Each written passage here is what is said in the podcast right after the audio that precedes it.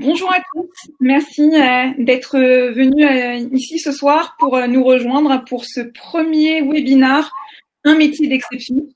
Alors, je suis ravie de vous accueillir. Je suis Émilie, je suis la cofondatrice de MyJob Glasses. MyJob Glasses, c'est le réseau facile pour vous avez la possibilité d'échanger avec 40 000 professionnels en face à face, en visioconférence ou par téléphone pour découvrir les différents métiers. Bonjour à vous tous. Euh, merci d'être nombreux avec nous.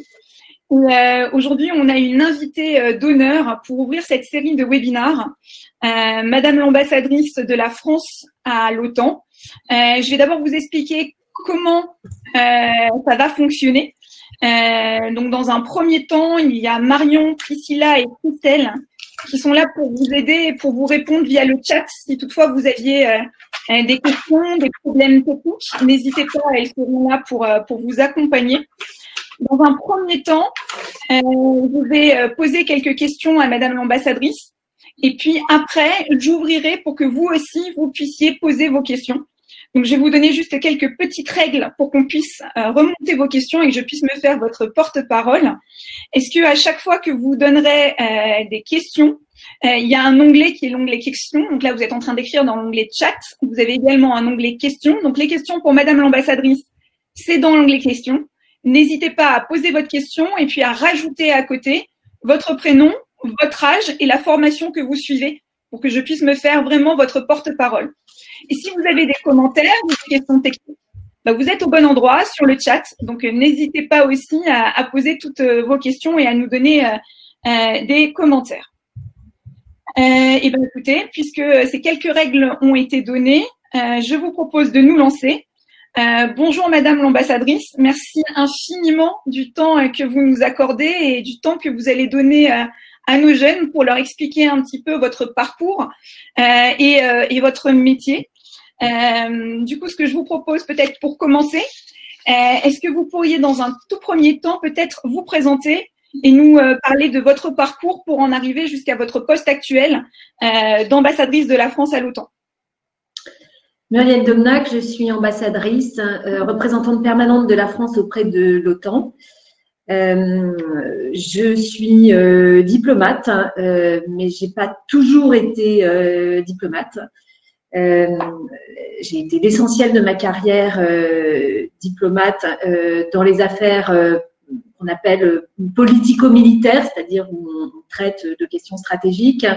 Euh, j'ai également travaillé au ministère de la Défense euh, à la sortie de euh, l'ENA, l'École nationale d'administration, et avant de rejoindre mon poste d'ambassadrice auprès de l'OTAN, j'étais déléguée interministérielle à la prévention de la délinquance et de la radicalisation. Donc, un parcours euh, depuis 1999 euh, et ma sortie de l'ENA dans les affaires de sécurité, la majorité du temps au ministère des Affaires étrangères, mais j'ai également servi dans les deux autres ministères qu'on appelle régaliens, c'est-à-dire la défense et la sphère, ce qu'on appelle la sphère intérieure, lorsque je travaillais sur la prévention de la radicalisation. D'accord. Et, euh, et, donc, du coup, si on revient un petit peu sur euh, votre début, votre arrivée euh, sur le marché de l'emploi, donc du coup, en 1999, quand vous avez quitté l'ENA, votre premier choix, votre premier emploi, vous nous diriez en fait que c'est quelque chose que vous aviez euh, toujours euh, rêvé de faire. Je vous pose cette question parce qu'en fait, on, on s'est rendu compte que pour les jeunes, c'était pas forcément facile de se projeter dans le premier emploi et d'avoir une idée claire de ce qu'ils voulaient faire euh, aujourd'hui. Euh, notamment, on a créé un observatoire du premier emploi pour réellement comprendre les motivations des jeunes quant à leur premier emploi. Et on s'est rendu compte que les résultats étaient assez sans appel, puisque 33% des jeunes choisissent leur premier emploi par hasard, 27% mmh. par nécessité, 25% par passion et seulement 12% le font à l'issue d'un projet professionnel abouti. Vous, si vous aviez dû répondre à notre, à notre questionnaire, vous auriez été dans quelle catégorie? Vous aviez un, un métier passion euh, C'était le jeu des circonstances. Hein. Euh, mais en fait, ça correspondait à une disposition d'esprit qui était la mienne, qui était et qui reste encore la préférence pour le présent. et ça, c'est un conseil que je donnerais moi à des jeunes qui arrivent en situation de choisir leur premier leur premier emploi. c'est de faire ce que vous sentez et ce dont vous avez euh, euh, envie. Je trouve que c'est trop compliqué euh, à 25 ans de faire des calculs à moyen ou à long terme, de prévoir le coup d'après et d'encore après. on ne sait pas vraiment à, à, 25 ans ce qu'on sera dans 5 ans. Et donc, pour cette raison, parce qu'il est difficile de se projeter et aussi parce que euh, je crois qu'on est bon dans ce qu'on aime euh, et pour un premier emploi, euh, il faut se déployer dans ce qu'on aime faire. Bah, donc, je conseille ce, ce, principe de préférence pour le présent. Moi, c'est ce que j'ai fait à la sortie de l'ENA, c'est-à-dire que j'ai choisi le ministère de la Défense contre l'avis de tout le monde. Euh, parce que j'avais euh, envie de cette mission qu'on me proposait sur la défense européenne. La défense européenne, c'est une vieille euh, ancienne. on en parle depuis les années 50 et on en parle encore aujourd'hui. D'ailleurs, on a fait des progrès, mais euh, euh, pas assez. Et c'était un défi qui euh, m'intéressait à un moment en 99 où on était en pleine crise du Kosovo, où les Européens allaient chercher les Américains pour intervenir dans la crise, et les Européens en fait n'étaient pas capables d'agir par eux-mêmes. Et en fait, ça me motivait. et donc la perspective d'une mission de trois ans au ministère de la Défense sur la défense européenne, et ben en fait, ça m'a motivée comme ça m'a motivée, j'étais bonne. Comme j'ai été bonne, j'ai été euh, repérée. Et finalement, euh, j'ai progressé au cabinet du ministre de la Défense à l'époque. Puis après, j'ai été récupérée par le ministère des Affaires étrangères qui est venu me chercher. Puis après, j'ai intégré le ministère des Affaires euh, étrangères. Je suis devenue euh, diplomate. J'ai progressé dans cette filière dite stratégique, politico-militaire etc. J'ai été directrice adjointe donc, du centre d'analyse et de prévision, qui est euh, un peu la boîte à idées du ministère. Euh, puis consul général à Istanbul, où euh, j'étais partie pour faire autre chose que des affaires de, sécurité. Et puis en fait, la guerre en Syrie et la question de la gestion des djihadistes français m'ont rattrapé. Donc j'ai refait des affaires de sécurité. Puis retour en France dans les affaires de sécurité intérieure.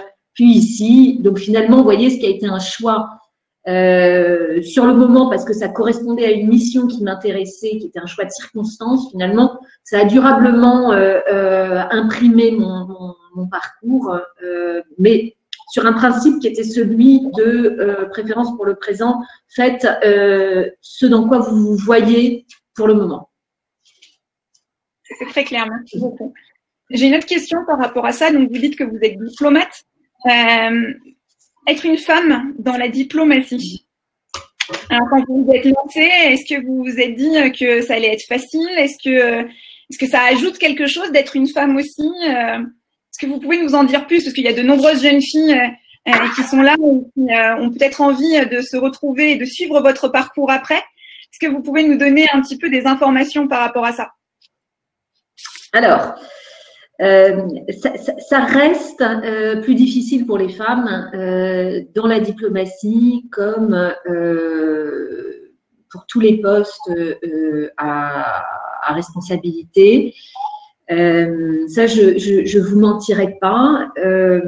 C'est d'autant plus difficile dans la diplomatie qu'il il y a une obligation de, de, de mobilité et que cette mobilité, elle pose évidemment la question de la conciliation entre euh, la vie privée et euh, la vie professionnelle. Euh, les choses sont ainsi faites dans la vie privée que les conjoints hommes suivent plus difficilement leur, leur conjointe la, la, la, gestion d'une grossesse euh, avec un congé maternité, puis ensuite euh, des charges familiales, elles restent euh, déséquilibrées. Donc partir à l'étranger, exercer des responsabilités, aller en cabinet, etc. Ça reste compliqué. Moi, j'ai eu trois enfants. Chacun, à chacun des trois enfants, j'ai dû renoncer à une perspective professionnelle. Alors, ça ne veut pas du tout dire que j'ai renoncé à ma carrière, hein, au contraire, mais c'est clair que j'ai dû faire euh, euh, des choix que aucun de mes collègues euh, hommes, je crois, n'a eu à faire. Donc je ne vous mentirai pas, c'est plus compliqué pour les femmes. en termes numériques, on a 40 ambassadrices actuellement, c'est-à-dire 22% des 180 ambassadeurs au total. Et les postes les plus importants du réseau diplomatique euh, restent euh, et ont toujours été euh, exercés par des hommes. C'est pas le cas d'autres diplomaties qui nous sont comparables. Les Allemands, les Britanniques sont entre guillemets plus avancés que nous. Euh, et ça, c'est quand même un facteur d'espoir pour euh, euh, la diplomatie française parce que les Français aiment bien se comparer aux Allemands et plus encore aux Britanniques, qui sont toujours très admiratifs hein, du fonctionnement des, Britanniques. Et les Britanniques, par exemple, viennent de nommer une femme ambassadrice à Washington, aux États-Unis. Donc, c'est toujours considéré comme le poste le plus important. Hein, et elle était auparavant, Karen Pierce, ambassadrice auprès des, des, euh, euh, des Nations Unies. pour nous, Français, ces postes ont toujours été exercés par des hommes, et bien d'ailleurs, mais peut-être qu'il y aurait eu des femmes qui auraient mérité. Et, et, puis, si vous voulez, on n'est plus à un moment où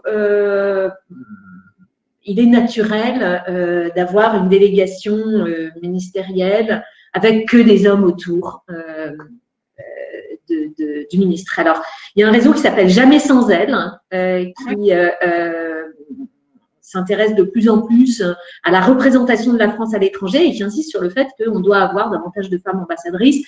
Bon, d'une manière générale, je dis aux jeunes femmes qui nous regardent, c'est la tendance, hein, c'est d'essayer d'avoir pour représenter la France euh, des diplomates qui en soient plus représentatifs. Ça vaut pour la parité. Euh, les femmes sont la moitié de l'humanité. Il n'y a pas de raison qu'elles soient 22% de notre représentation diplomatique et complètement absentes des, des postes les plus importants. Euh, et, et, puis par ailleurs, euh, davantage de diversité, euh, pas seulement en termes de genre, mais avoir aussi davantage de gens qui viennent pas forcément de Paris, qui viennent pas forcément des milieux privilégiés, davantage de gens qui viennent d'origine nationale différente. Ça peut aussi être, et c'est souvent un enrichissement.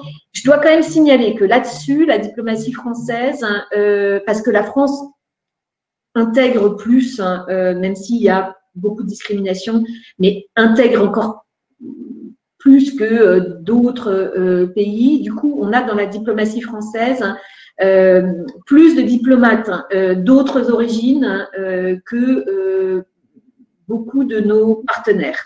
Mais là aussi, moi, je, constate que euh, euh, les Américains, les Britanniques, sans doute pas les Allemands, euh, ont fait beaucoup de, progrès et, je considère que c'est prometteur parce qu'on a tendance à s'indexer. Voilà. Toute cette problématique, c'est pour représenter la France, c'est bien d'en être représentatif. Bah, merci beaucoup, c'est extrêmement clair. Et puis on a des commentaires qui nous remontent en disant merci pour ce message d'espoir. Donc j'imagine que ce sont des jeunes filles qui se projettent euh, dans, ces métiers-là aussi et, qui étaient extrêmement intéressés par votre retour sur, euh, sur ce sujet. Si on en revient justement sur votre poste de diplomate, est-ce que vous pourriez peut-être nous expliquer plus en détail vos différentes missions euh, Expliquer justement à, nos jeunes auditeurs qu'est-ce que ça veut dire concrètement que d'être diplomate? Être diplomate, c'est représenter son pays. Donc, il faut avoir deux choses. D'abord, le goût de son pays et puis deuxièmement, le goût de l'étranger, parce que vous représentez votre pays euh, soit à l'étranger, soit vous êtes en poste à Paris, mais vous êtes en lien avec euh, vos homologues euh, à l'étranger. Donc, être diplomate, c'est d'abord euh, euh, représenter votre pays euh, auprès des étrangers. Donc, il faut à la fois aimer son pays, il euh, faut aimer la Marseillaise, parce que vous l'entendez la Marseillaise, il faut aimer le drapeau, parce que vous, vous, le saluez souvent. et puis, il faut être fier à un moment, et quel que soit votre niveau, et ça je le dis aux jeunes diplomates, vous devenez diplomate, il y a un moment où on se tournera vers vous et on vous dira et la France Qu'est-ce que vous qu'en pense la France? Et la France, c'est vous. Euh, et c'est ça qui est magnifique euh, dans le, métier de diplomate, c'est euh, de penser l'expression de la France, là, maintenant, c'est moi. Alors, vous dites évidemment pas ce que vous pensez vous, c'est un, point essentiel qu'il faut euh, euh, acquérir, mais ça fait partie de la vie professionnelle. C'est-à-dire, euh, vous n'êtes pas là pour donner votre sentiment, votre ressenti, votre avis. vous vous exprimez ce qui est la position de votre pays. Moi-même, comme ambassadrice auprès de l'OTAN, j'exprime des positions qui sont préparées par ma capitale, par le ministère des Affaires étrangères en lien avec le ministère des Armées. Parfois, euh, euh, quand ça devient très important, euh, c'est validé ou arbitré à la présidence de la République. Et donc, vous voyez, quand le président de la République, Emmanuel Macron, a dit dans une interview intéressante et libre au journal The Economist, bah, mon avis, c'est que en fait, l'OTAN, cette organisation est en état de mort cérébrale. Bah, le lendemain, euh, vous devez euh, expliquer euh, cette appréciation du président français sur l'organisation dans laquelle vous servez, que bah ouais, les amis, vous êtes en état de mort cérébrale.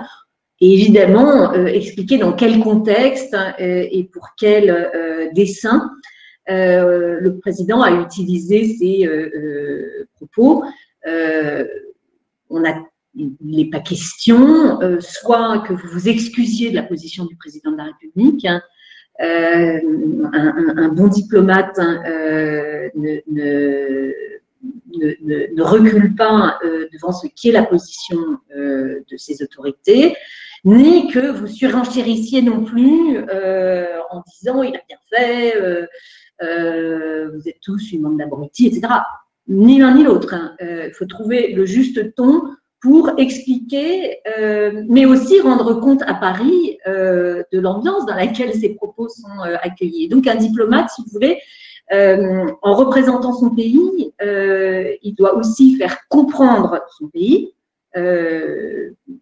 là où il se trouve, soit auprès d'une organisation qu'on appelle multilatérale, où il y a plein d'autres pays, soit euh, en bilatéral, dans un seul pays. Donc, il faut expliquer la position de votre pays, mais aussi en retour expliquer à vos autorités la manière dont ce qu'on fait et ce qu'on dit est perçu.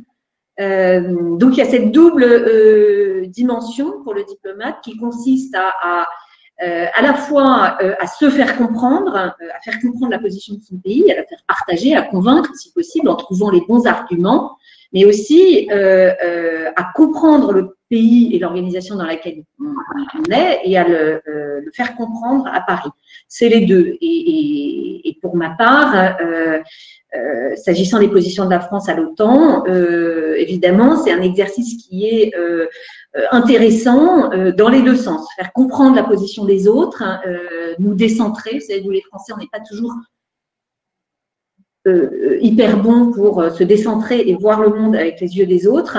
et en même temps, faire comprendre aussi ici, à l'OTAN, la position française quand j'étais euh, consul général à Istanbul, euh, il y avait aussi cette double euh, dimension, faire comprendre les dynamiques à l'œuvre en Turquie, et notamment à Istanbul, et en retour, faire comprendre la position française.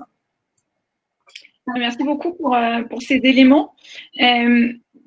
Nous, chez Model Lessons, notre rôle, c'est de faciliter le réseau professionnel pour les jeunes. Donc, on se déplace beaucoup dans les établissements d'enseignement supérieur, dans les IUT, les BTS, les universités, les grandes écoles, même les écoles doctorales. Et on explique un petit peu aux jeunes les différentes questions à poser aux professionnels qu'ils rencontrent pour bien comprendre le métier et pouvoir se projeter.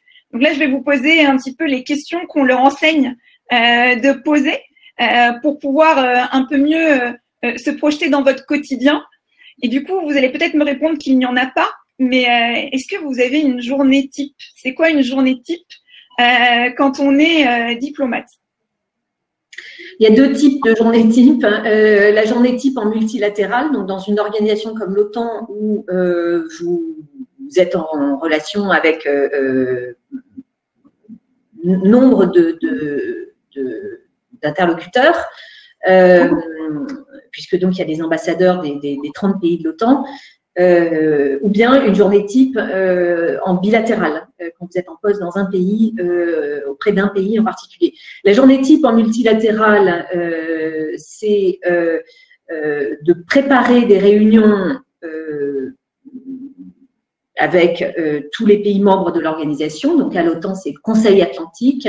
Et donc le travail s'articule autour de la préparation du Conseil Atlantique petits groupes euh, et en fonction de tel ou tel euh, sujet, et le suivi euh, des, des, réunions, là aussi en lien avec les principaux alliés, en lien avec Paris, pour leur dire, bah voyez, vous m'avez demandé de dire, de défendre telle position, ça, ça passe, ça, ça passe pas, il faudrait ajuster pour la fois prochaine, voilà. Ça, c'est le multilatéral. Le bilatéral est d'une certaine manière beaucoup plus divers. Euh, et là, vous exercez euh, euh, plein de métiers différents en bilatéral. Moi, à Istanbul, une journée type, c'est vous vous levez. Alors souvent dans une très belle résidence. Hein, les, résidences françaises à l'étranger sont souvent somptueuses. Moi, à Istanbul, j'ai vécu dans un palais qu'on appelle le Palais de France, qui était l'ancienne ambassade de France à Constantinople. avoir une très belle résidence, ça vous permet de recevoir des gens intéressants et c'est bon pour l'influence de la France. Donc, vous recevez au petit déjeuner euh, euh, un, un, des investisseurs français euh, qui souhaitent euh, s'installer euh, en, en, Turquie. Vous les mettez en relation avec avec des Turcs. Puis, vous allez visiter euh, une école euh, à Istanbul, on a beaucoup d'écoles francophones et, et, vous savez que euh, euh l'influence de la France est aussi notre capacité à faire partager, apprécier notre notre notre langue, y compris de public euh, qui sont pas forcément les élites traditionnelles, mais qui sont peut-être les élites de demain, euh, euh qui sont euh, euh, des gens qui soit ne connaissent pas, soit n'aiment pas vraiment notre pays.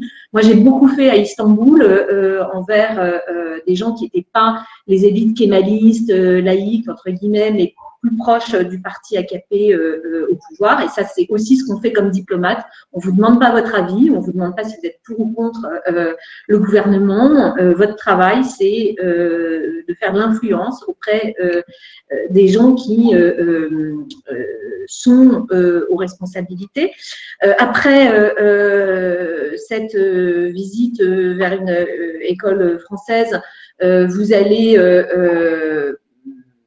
organiser euh, un, un, déjeuner avec des journalistes parce que euh, euh, la, presse est de plus en plus contrainte, hein, de plus en plus réprimée en, Turquie et l'organisation Reporters sans frontières essaye de défendre les journalistes, mais ça vous allez le faire plutôt discrètement, parce que euh, les questions de droits de l'homme, souvent, elles sont gérées plus efficacement quand on le fait euh, euh, discrètement, et parce que ça fait partie aussi de la politique de la France de défendre les droits de l'homme et notamment la liberté de la presse.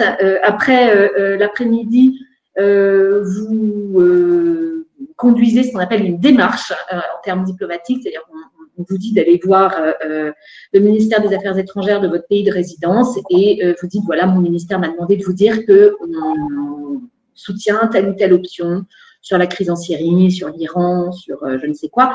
Et puis, il y a aussi une activité typiquement consulaire, et là, je voudrais revenir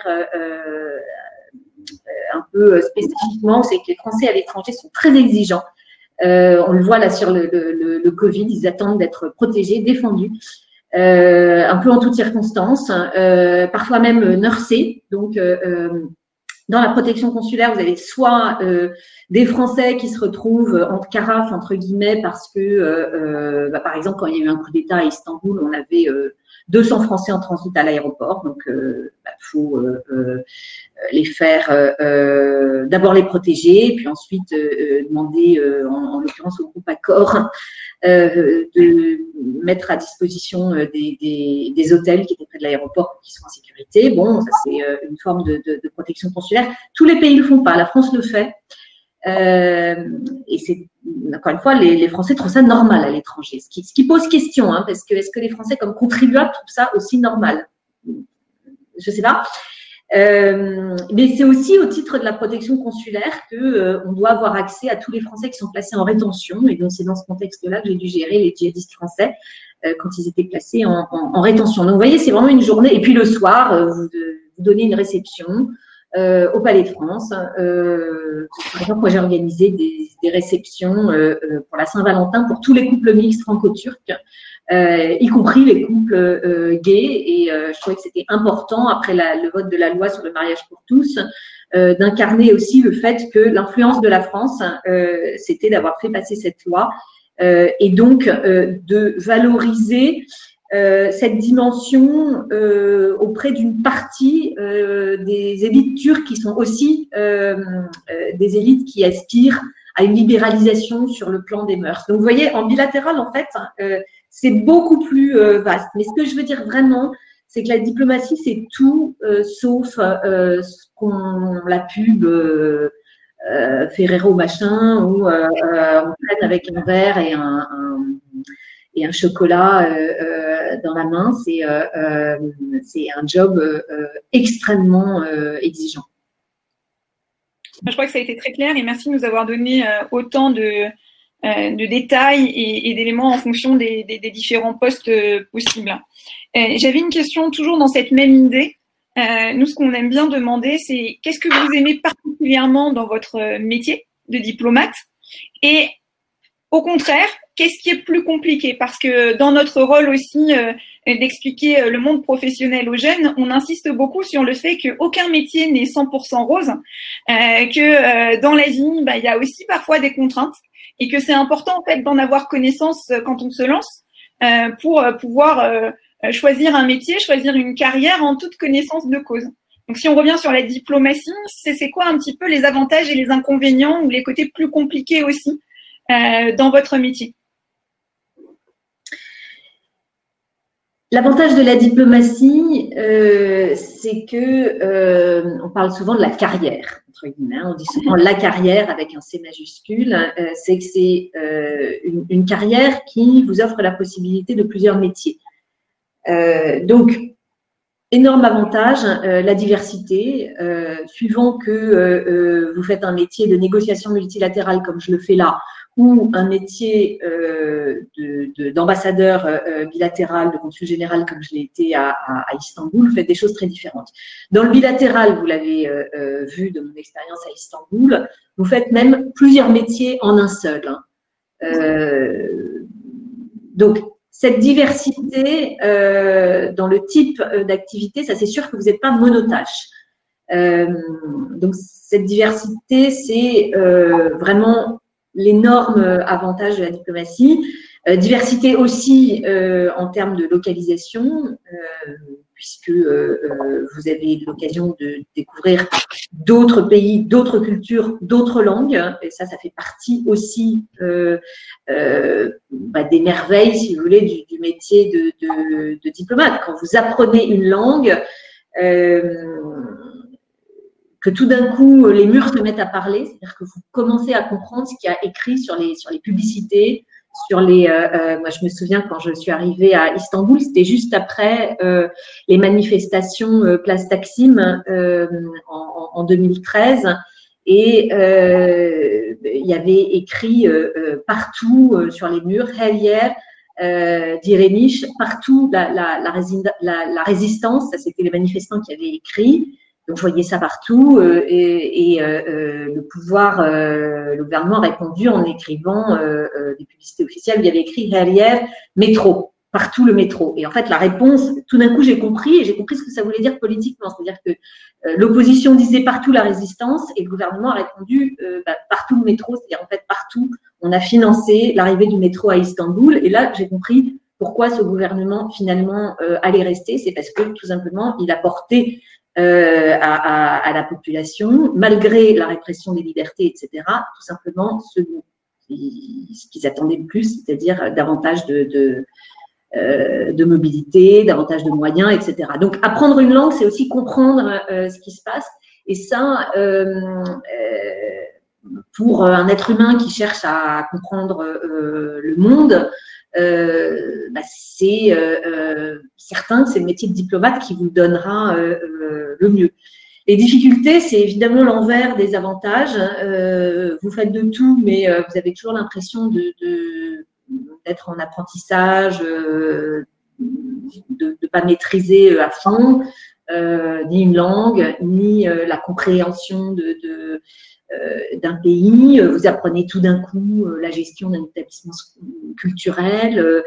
moi, j'ai dû, je me suis retrouvée à gérer les djihadistes français. Vous imaginez que j'ai découvert euh, euh, euh, tout un monde.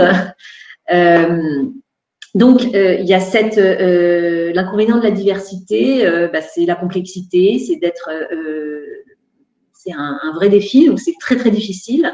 Et puis évidemment, c'est la mobilité. Donc l'inconvénient de la mobilité, je vous disais que c'est merveilleux d'apprendre, de, découvrir, euh, euh, mais en même temps, euh, bah, ça veut dire euh, des décisions d'affectation qui vous placent dans la situation où tout d'un coup vous embarquez tout le monde. Il faut gérer la situation du, conjoint. Les enfants sont arrachés. je dis arrachés parce qu'ils le vivent souvent comme tel. Hein. donc c'est la vie d'autres expatriés hein, dans, les, entreprises hein, ou bien les profs à l'étranger, mais l'expatriation est souvent une douleur. Euh, dans la vie familiale, parce que euh, il peut arriver des coups durs dans votre famille et puis vous n'êtes pas là, ou bien même dans la vie nationale. Moi, j'étais à, à, à, Istanbul au moment euh, des, des, des, attentats de, de, de Charlie et, et, euh, et d'hypercacher. Et outre le fait que bah, il y avait des problématiques de sécurité à Istanbul qui étaient particulières, où on était particulièrement menacés. Euh, je me souviendrai toujours, par exemple, que la manif du, du, 11 janvier, où il y avait 4 millions de personnes euh, dans la rue, euh, on se sentait euh, vraiment privé d'un moment de communion nationale. Et parfois, c'est pas facile d'être non seulement loin de vos proches, mais aussi loin de votre pays, tout simplement. Bien sûr. J'aurais plein d'autres questions à vous poser, mais il faut que je laisse la place aussi à, tous les étudiants. Ma dernière question avant de prendre les questions de l'audience. Euh, on vit une période un peu compliquée pour euh, les jeunes euh, qui ont vu pour beaucoup euh, leur stage, leur alternance euh, annulée à cause de la situation actuelle. D'autres qui arrivent sur le marché du travail à un moment donné où bah, ça va être sans doute beaucoup plus compliqué de trouver un emploi. Est-ce que vous auriez un conseil à donner à ces jeunes euh, qui, euh, qui se posent beaucoup de questions en ce moment et qui ont besoin un peu de, euh, de notre aide et de nos conseils D'abord, c'est l'enjeu pour nous tous. On est confiné physiquement, il faut pas vous confiner non seulement intellectuellement, mais même mentalement. C'est-à-dire ne, euh, ne confinez pas vos, vos, vos, ambitions. Si vous avez un projet, si vous avez une envie, même si ça prend euh, euh, plus de lettres, plus de démarches, plus de coups de fil, plus de visioconférences, allez-y, faites-les. le bon côté du confinement, c'est que ça vous donne un petit peu plus de temps. donc, consacrez ce temps. Ne procrastinez pas. Ne vous, ne vous enfermez pas. allez-y ne repoussez pas, euh, ne vous dites pas oh, bah, de toute façon rien n'est possible pour le moment, euh, allez-y, lancez les démarches. Euh, parce que si vous entrez dans une logique comme ça de, procrastination, vous allez vous risquez de vous enfermer. Donc insistez, insistez vis-à-vis -vis de vous-même et insistez vis à -vis de vos interlocuteurs. Eh ben, merci beaucoup, Madame l'ambassadrice. Donc, du coup, ce que je vais faire, c'est que je vais euh, prendre les questions euh, de la salle. Donc, la première question, c'est Emma qui a 20 ans et qui est en bac plus 3 en LEA. Euh, qui demande quel master, quel parcours d'études pouvons-nous suivre pour faire une carrière dans la diplomatie? Est-ce qu'on est obligé de faire Sciences Po ou l'ENA? Non, on n'est pas obligé de faire Sciences Po ou l'ENA. Euh, il y a plusieurs voies d'entrée, de, euh, d'accès au Quai d'Orsay. il y a une voie générale qui est ouverte par effectivement la sortie de l'ENA. et il y a une voie dite euh, d'Orient, qui est ouverte par euh, ce qu'on appelle le concours d'Orient, avec euh, des épreuves en langue et en civilisation orientale, sachant que les civilisations orientales, ça commence à l'allemand. donc l'Orient commence au Rhin et ça peut concerner l'arabe, l'allemand, le russe, le chinois, les langues, le swahili, voilà. Euh, c'est un concours qui est très difficile et qui est spécifique euh, au Quai d'Orsay euh, du fait de la spécificité du métier de, de, de diplomate. Donc ça, c'est pour l'accès au grade, comme on dit, de conseiller. pour le grade de secrétaire, parce qu'au Quai d'Orsay, il y a, deux grades parmi les diplomates, hein, conseiller et secrétaire. Pour le, le, grade de secrétaire, il y a aussi la voie générale et la voie Orient et, euh, euh, et donc des concours euh, spécifiques. Alors, vous n'êtes pas obligé de passer d'être allé à Sciences Po pour passer ces concours, pas du tout. ça vous donne beaucoup d'atouts si vous êtes passé par Sciences Po, mais il n'y a rien d'obligatoire. Et en tout cas, ce qui est indispensable, c'est un excellent, pour les concours spécifiques au Quai d'Orsay, c'est un excellent niveau de langue. Parfait. Ambre, qui ne nous a pas donné euh, son âge ni ses études, nous demande, vous, dans votre cas, vous avez parlé de vos études à l'ENA. Quelle était votre formation juste avant l'ENA? Moi, j'étais passée par Sciences Po. D'accord. Euh, très bien. On a également une question un peu technique. Euh, comment sont nommés les ambassadeurs de l'OTAN? Est-ce que c'est par les chefs d'État Et c'est Julie qui est en première année de licence de droit? Oui, les, euh, ambassadeurs sont euh, euh, choisis par leur chef d'État sur proposition de leur ministre des Affaires étrangères et généralement en accord avec leur ministre des Armées. On a Maëlys, 24 ans, en école d'ingénieur, qui pose deux questions. La première, quelle a été l'importance du réseau dans votre carrière, notamment pour vos évolutions professionnelles, et quels conseils de networking donneriez-vous aux jeunes pour atteindre les postes qui les intéressent et se faire connaître? Alors, quelle importance du réseau euh, Je vais vous répondre de façon euh, euh, tout, à fait, tout à fait franche. Hein. moi, je viens d'une famille plutôt privilégiée. et si j'ai passé, si j'ai passé les concours administratifs et, et l'ENA, c'est justement pour ne pas avoir à demander, notamment en début de carrière, à mes parents de me mettre en relation avec tel ou tel, parce que je voulais être considérée pour mes propres mérites. Et puis, bah, le, réseau, ça a des avantages, mais ça pose aussi des questions en termes d'égalité. Bon, bref, moi, j'ai passé l'ENA pour ça, c'est-à-dire pour que concours euh, sortie de l'ENA, euh, choix à la sortie, tout ça, euh, le réseau impacte peu. Bon. Après, au fur et à mesure, je me suis constitué mon propre réseau. Évidemment, dans mon réseau, il y a eu aussi des échos de, du réseau, de mon réseau familial, amical, etc. Euh, le conseil que, euh, euh, donc, en tout cas, pour ce qui me concerne, le réseau, ça a évidemment joué avant de passer les concours, parce que j'ai grandi dans, un, dans, une famille où il y avait de la culture, où il y avait un accès aux études, où il y avait, on n'était pas très riche, mais enfin, suffisamment d'aisance financière pour que je puisse faire des études. mais bon, en début de carrière, c'était vraiment le principe du concours de la fonction publique. Et après, j'ai construit mon réseau. Euh, ensuite, j'ai vraiment utilisé mon réseau, euh, y compris euh, dans ma mission, par exemple, sur la prévention de la radicalisation. J'ai vraiment utilisé, y compris des gens, des artistes, des intellectuels que je connaissais par mon milieu familial et que j'ai voulu convaincre de s'impliquer dans la prévention de la, la, la, la radicalisation. Donc, le, le, le, rôle du réseau euh, dans mon activité professionnelle, là, euh, mais un réseau que je m'étais constitué a été euh, euh, euh important. le conseil que je donnerais aux, jeunes et notamment aux femmes, c'est de surtout pas négliger le, réseau et le temps que ça prend. les femmes ont tendance, hein, ça je l'ai remarqué dans ma, ma carrière jusqu'à présent, à agir en bonnes élèves, hein, c'est-à-dire qu'au boulot, elles font le boulot, on leur a demandé de faire euh, euh, remplir telle mission, elles la remplissent, hein, euh, mais elles sont plus contraintes en termes de d'horaire.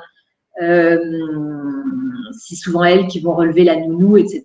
Et, et, vous verrez que ces problématiques, elles se posent tout particulièrement quand vous avez des enfants. Alors, j'ai envie de leur dire, ne négligez pas euh, l'importance du réseau, même si le moment du réseau, c'est souvent euh, en fin de journée ou euh, un peu à l'heure du déjeuner. investissez ça, c'est du temps perdu pour du temps gagné, enfin du temps consommé pour du temps gagné. Le réseau, c'est important, il faut le cultiver, il faut un réseau qui, qui, vous ressemble. et je, dis encore une fois, mesdames, euh, ne, sous-investissez pas euh, cette dimension qui serait essentielle dans votre carrière. Parfait. J'en profite pour vous dire d'oser aussi parce que souvent on a peur d'aller voir des gens et de leur poser des questions et en fait quand on le fait, il y a énormément de personnes qui ont envie d'aider, de partager les choses donc euh, c'est important. Une question d'Aïssatou qui a 26 ans et qui est en master 2 RH à l'école MBW à Rennes. Quelle est la principale difficulté que vous rencontrez dans l'exercice de vos fonctions? Et notamment qu'est-ce qui vous a permis de concilier vie personnelle et vie professionnelle?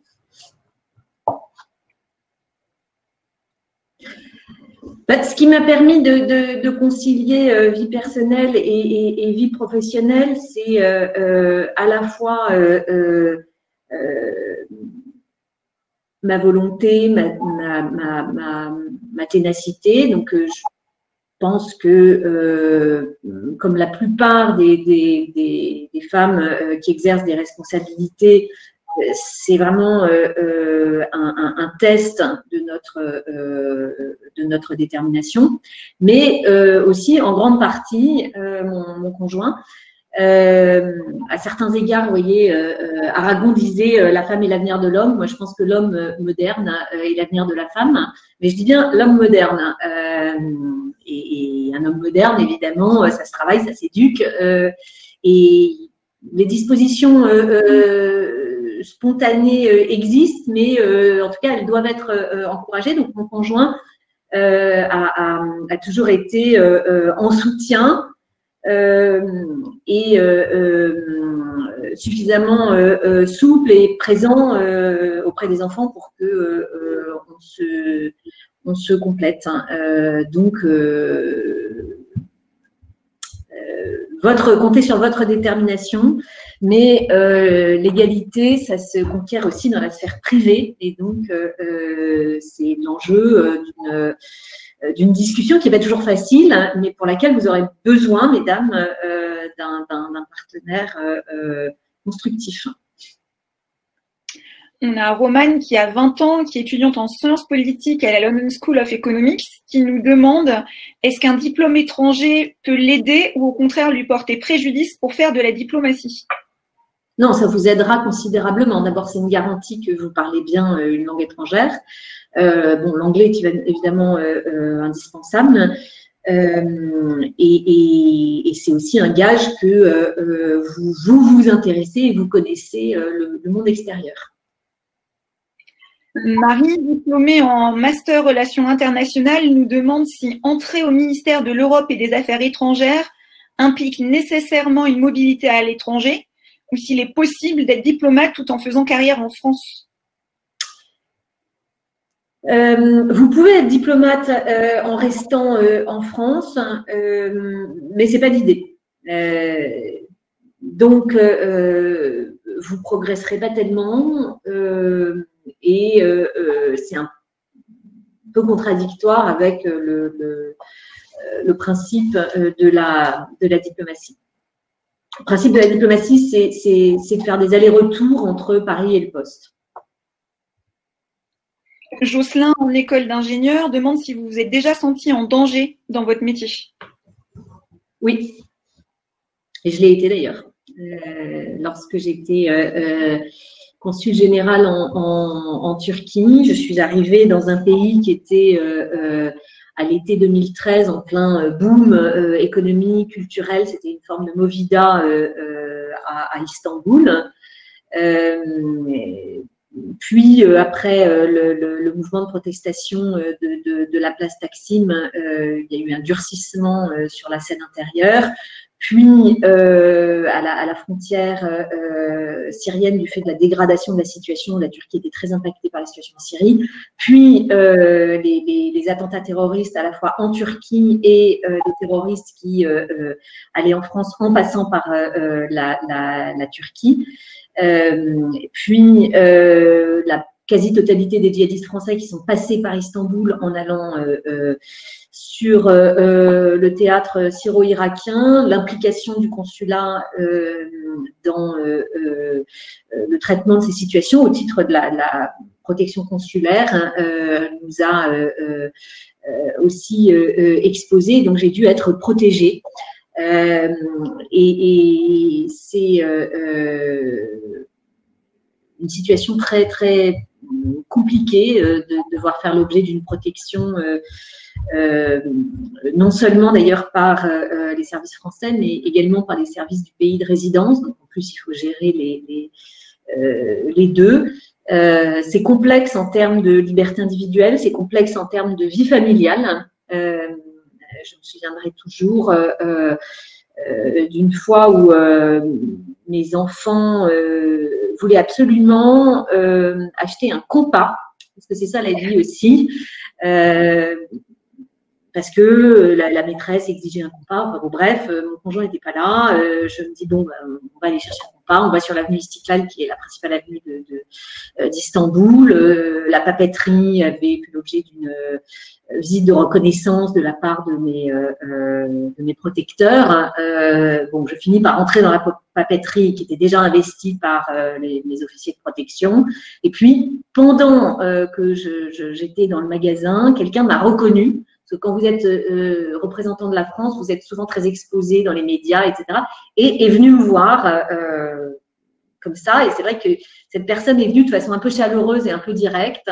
Et là, euh, les, deux policiers lui sont tombés dessus, mais avec une brutalité euh, qui était à la mesure de l'inquiétude qu'ils ont eue. Euh, et là, vous vous dites quand même, euh, pour un compas, ça fait une heure qu'on est en train de préparer cette visite. Euh, dans une papeterie et tout ça se solde par euh, un client plaqué au sol, euh, ça devient compliqué. Donc voilà, oui, ça j'ai été en insécurité et oui, c'est compliqué à gérer.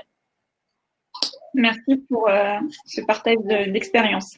David demande quelles sont à votre avis les langues étrangères autres que l'anglais qui peuvent être particulièrement utiles en tant que diplomate ou ambassadeur?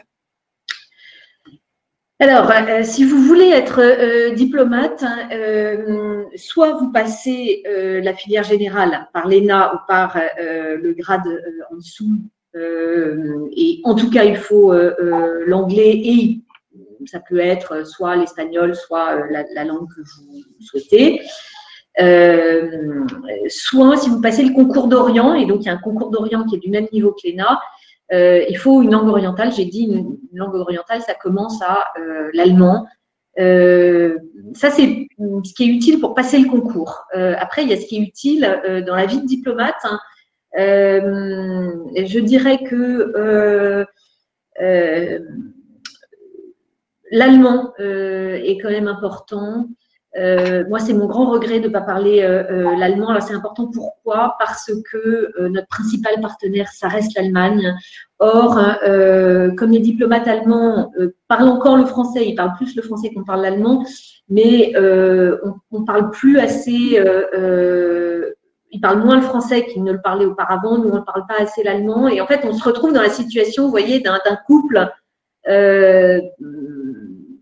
obligés de travailler ensemble, mais qui se comprend moins qu'avant. Euh, Donc, euh, ce que je vous conseillerais, si vous voulez être euh, diplomate, c'est doublement d'apprendre l'allemand, un, parce que ça vous permettra de passer le concours, et deux, parce que ça vous permettra de comprendre notre principal partenaire qui reste l'Allemagne.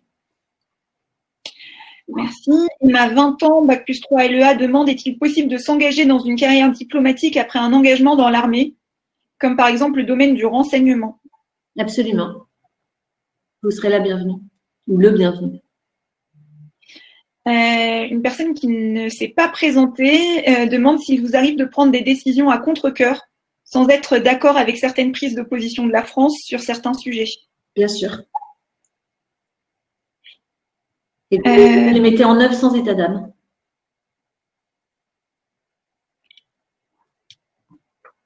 Beaucoup, beaucoup, beaucoup de questions. Je suis désolée, certaines qui se recoupent. Donc, euh, j'essaye euh, de, ne pas reposer les mêmes questions. quel conseil donneriez-vous aux personnes qui souhaitent devenir ambassadeurs dans un pays étranger?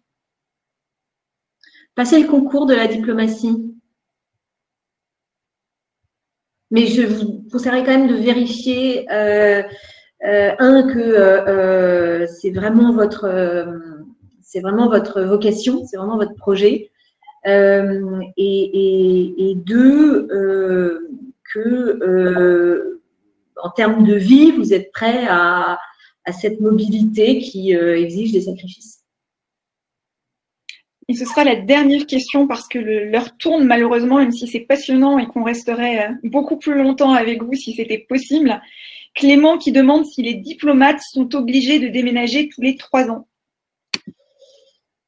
Oui, euh, vous n'êtes pas propriétaire de votre euh, fonction et donc au bout de trois ans, quatre, souvent, vous devez changer de mission, soit euh, rentrer à Paris, soit enchaîner sur un autre poste à l'étranger. Généralement, on ne fait pas plus de deux postes euh, à l'étranger. Et en fait, cette alternance est saine parce que euh, au bout d'un moment, si vous restez trop longtemps, vous devenez davantage ambassadeur de votre pays de résidence hein, auprès de Paris, auprès de la France, que ambassadeur de France auprès de votre pays de, de résidence. Donc, bah, il est sain d'évoluer. De, par ailleurs, ça vous permet de faire ce qui, encore une fois, est l'essence de notre métier, c'est-à-dire euh, des choses différentes. Et de vous exposer à la, différence. On, me, fait un, retour que je vois là. Donc euh, voilà, il y avait une question apparemment sur l'OTAN euh, et l'impact de la crise par rapport à l'OTAN, la crise actuelle, dans vos fonctions, dans, votre rôle au quotidien. Est-ce qu'il y, a, quelque chose que vous pourriez nous remonter euh, oui, euh, ce que je voudrais dire, et ça répondra à hum, Théophile qui euh, veut avoir un avis sur, sur, sur l'OTAN. ce que je voudrais souligner, c'est que l'OTAN, pour beaucoup de nos alliés, c'est absolument existentiel. Pour la France, c'est une garantie de sécurité qui est importante, mais vous savez, la France a une dissuasion euh, nucléaire qu'on paye cher, euh, mais qui nous donne euh, l'indépendance et finalement une forme d'assurance vie. Et donc, nous, on participe à, cette alliance et on est des alliés fiables et on en a besoin aussi de cette alliance, mais si vous voulez, on a cette assurance vie de toute façon. Pour les Britanniques aussi ont une dissuasion nucléaire, donc qui est plus liée aux Américains que la nôtre, qui est totalement indépendante. Euh, mais les autres alliés euh, vraiment reposent euh, essentiellement sur la garantie de sécurité américaine. Or, pour la plupart des, des, alliés, la manière dont les Américains envisagent euh, leur euh, implication en Europe est euh, fondamentale. Donc, c'est une vraie question actuellement au sein de l'OTAN de garder les Américains impliqués en Europe alors que les Américains se préoccupent, et c'est légitime, de leur rivalité stratégique avec les Chinois. Et, et, et, nous, on partage avec eux euh, l'essentiel des valeurs et des intérêts, mais on n'est pas dans la même situation vis-à-vis de la Chine et euh, de la Russie. Donc en ce moment, face au Covid, il y a euh, un désir d'une majorité d'alliés d'impliquer l'OTAN, je dirais plus pour des raisons politiques hein, que strictement opérationnelles. Pour des raisons politiques, parce que la Chine et la Russie, d'une certaine manière, cherchent à tirer profit du Covid pour conduire leur politique d'influence et parfois même de désinformation. Et donc, il y a vraiment une volonté de la plupart de nos alliés de montrer que l'OTAN est unie face à cette crise, même si elle n'est pas euh, une réponse en premier, euh, euh, de premier niveau. Voilà. Et donc, l'OTAN peut aider à coordonner des moyens militaires en réponse à la crise, mais évidemment, la réponse en premier niveau, ce sont les systèmes sanitaires. Évidemment, aujourd'hui, ce sera mon mot de, conclusion, euh, à l'OTAN, il y a des enjeux, c'est ce qui a amené le président de la République quand il parlait de mort cérébrale à ce constat sévère. Il y a des enjeux qui tiennent à l'évolution du leadership américain, il y a des enjeux qui tiennent euh, à la prise de responsabilité parmi euh, par les Européens, il y a des enjeux qui tiennent à la solidarité euh, avec euh, euh, la Turquie qui, qui, qui demeure hein, et c'est ça qui rend cette mission passionnante. Beaucoup dépendra aussi des évolutions à Washington. Savez qu'il y a une campagne électorale qui est en cours et donc on va attendre et, et, et, voir et puis faire valoir nos positions qui sont celles de toute façon d'une prise de responsabilité accrue des Européens euh, en bonne intelligence avec euh, euh, nos alliés nord-américains. Merci beaucoup. Une dernière question qui est remontée et qui est extrêmement intéressante aussi. Quelles sont les valeurs apportées en, en tant qu'ambassadrice de la France? Et ce sera la dernière, je vous promets. Les valeurs apportées en tant qu'ambassadrice de la France, bah, ce sont euh, euh, celles de notre pays, liberté, égalité, fraternité. Et donc,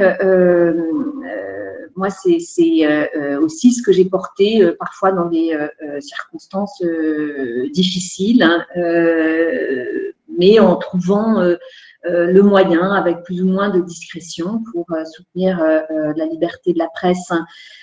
quand elle a été de plus en plus réprimée en, Turquie, l'égalité en montrant, je vous ai parlé des réceptions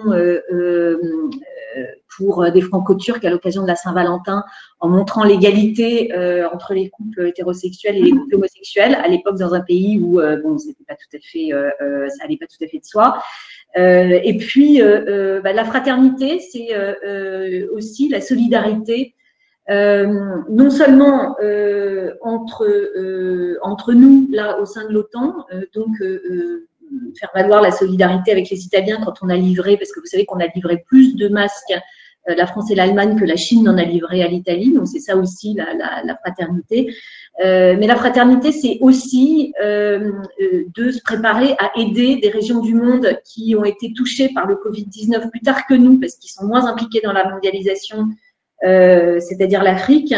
Euh, et là, vous voyez, les valeurs, et notamment de fraternité, rejoignent nos intérêts. C'est-à-dire, si euh, on n'aide pas l'Afrique euh, pour des raisons morales et de fraternité, faisons-le pour des raisons d'intérêt, parce que si la crise ne s'éteint pas en, en, Afrique, elle reviendra en, en, Europe. Donc, porter les valeurs quand on, on est la France, c'est aussi dans notre intérêt. C'est pour ça que le, le, vieux débat sur la diplomatie française entre les valeurs et, et les intérêts est assez limité. Merci infiniment, Madame l'ambassadrice, d'avoir partagé euh, avec nous ces quelques moments, cette expérience.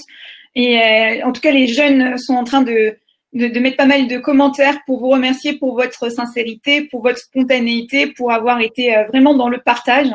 Donc, merci infiniment. Un petit message pour tous les jeunes qui sont là aussi. Nous, on a eu cette idée avec la crise actuelle du Covid et une envie de vous soutenir davantage euh, de lancer ces webinars un métier d'exception et donc du coup d'aller chercher des invités un petit peu exceptionnels dont on connaît peu les métiers et qui n'ont pas euh, l'opportunité et l'habitude de, de, de, réellement euh, être connus des jeunes. on continue la semaine prochaine avec un commandant de sous-marin nucléaire, euh, pardon, excusez-moi, un commandant de sous-marin euh, de la Marine nationale. Donc, on, on, vous racontera tout ça. Et euh, pour vous rappeler aussi qu'il y a 40 000 euh, professionnels qui sont à votre disposition pour passer une heure en votre compagnie, partager avec vous euh, leur métier. C'est extrêmement important pour vous que vous puissiez aller échanger avec eux et leur poser des questions pour découvrir vos, les métiers et faire des choix par conviction. Réellement, vous vous lancez dans une carrière Faites des choix par conviction, faites des choix qui vous plaisent et n'hésitez pas à lui poser des questions parce que vous le voyez, Finalement, les personnes sont beaucoup plus accessibles qu'on ne pourrait le croire. Elles partagent avec plaisir leur expérience avec vous, comme l'a fait Madame l'ambassadrice. Donc, n'hésitez pas à aller les rencontrer, à poser toutes vos questions. Et on vous souhaite plein, plein, plein de, belles choses. Et à très vite, en tout cas, pour continuer tout ça. Je vous laisse le mot de la fin. Merci à vous. Euh, encore une fois, osez, euh, ne, ne, ne, vous limitez pas. Et euh, le bon côté du Covid, c'est bah de, de, décloisonner un certain nombre de, de, limites physiques. donc nous, on est accessible, la France à l'OTAN ou moi-même sur, mon, sur nos comptes Twitter. Donc n'hésitez pas à nous engager, à poursuivre la discussion. Merci infiniment d'avoir été avec nous. On vous dit à très vite. Il y aura un, lien replay euh, que vous pourrez euh, revoir, que vous pourrez partager aussi si vous connaissez d'autres jeunes qui pourraient être intéressés par euh, ce témoignage. Merci à tous, bonne continuation et puis à très vite. Au revoir. Merci.